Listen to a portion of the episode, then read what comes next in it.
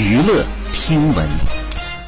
关注娱乐资讯，近日《青春有你》官方社交平台陆续放出了参加学员的各式公示照，其中学员杜天宇引起了大家的注意。一月二十四号，青你三训练生正式官宣，当天于朦胧还转发了官方博文，并且写了一篇小作文为杜天宇打 call，言辞恳切，感觉两人是非常要好的朋友。